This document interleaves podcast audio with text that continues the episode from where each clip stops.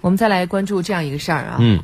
确实这段时间零星散发的一些本土病例，也引发了大家再次对新冠疫情的高度的重视和关注。那上周成都确诊的二十岁女孩个人信息遭到泄露一事，引起了网民的热议，很多人都在说我们的敌人是病毒，不是病人。但是这才过几天呢，重庆新增一例无症状感染者徐某某的个人信息再次遭到了网友的泄露，这是近期发生的又一起涉疫情个人信息遭泄露事件。对，一个姓徐的女孩啊，重庆彭水县十一号报告的一个境外输入无症状感染者，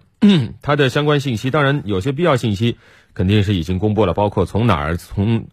乘坐什么交通工具抵达哪儿啊，这些都有。嗯，但是呢。问题在于他的很多个人信息，包括身份证号、手机号啊，也泄露了。因为个人信息泄露以后呢，徐某某电话都被打爆了。呃，父亲接受媒体采访时说，打电话过来问情况的有，打电话过来骂人的也有。目前呢，他们已经报警，警方也正在通过网络溯源查明泄露人。那所以现在我们关注的就是为什么在疫情防控常态化条件下，频频爆出。个人信息泄露的这样一个事儿，个人信息安全和隐私又该怎么在疫情防控的情况下同时得到保障呢？对我们来梳理一下，其实类似的事情发生了很多次啊，在。十二月初，刚才我们提到成都新增确诊病例赵某的个人信息很细啊，包括姓名、身份证号、家庭住址、照片等等信息都在网上流传。嗯，今年四月份也有青岛胶州中心医院六千多人就诊名单被泄露，涉及相关个人信息。六月份，河北燕郊一个街道办的工作人员贾某某在微信群传播紧急突发事件快速报告表，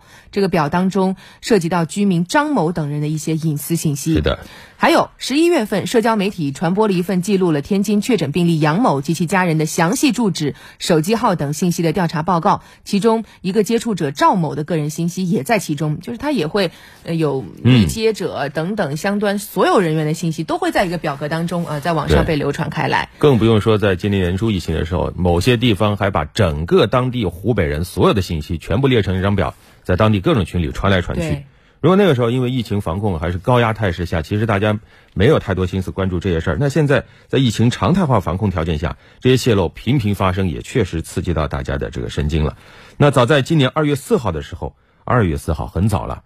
中央网信办就专门发文强调，为疫情防控、疫情疫疾病防治收集的个人信息不得用于其他用途。收集或掌握个人信息的机构要采取严格的管理和技术防护措施，防止。被窃取、被泄露。针对这样一个事儿，进入今天的焦糖评论，我们也有话想说。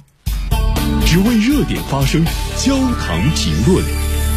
我们想说的是，去除少数恶意成分，这当然或多或少折射出大家对于疫情出现的焦虑感。确实，防控疫情是当前的头等大事，需要大家守望相助、团结一心。但千万不能把我们的焦虑、紧张和不满宣泄到他人，尤其是病患身上。每一个人都必须意识到，我们的敌人是病毒和疾病，不是患病的同胞。打着关注疫情的幌子行网络暴力之时，不仅破坏了良好的社会氛围，更让大家对于防疫工作产生疑虑和困惑。你试想一下啊。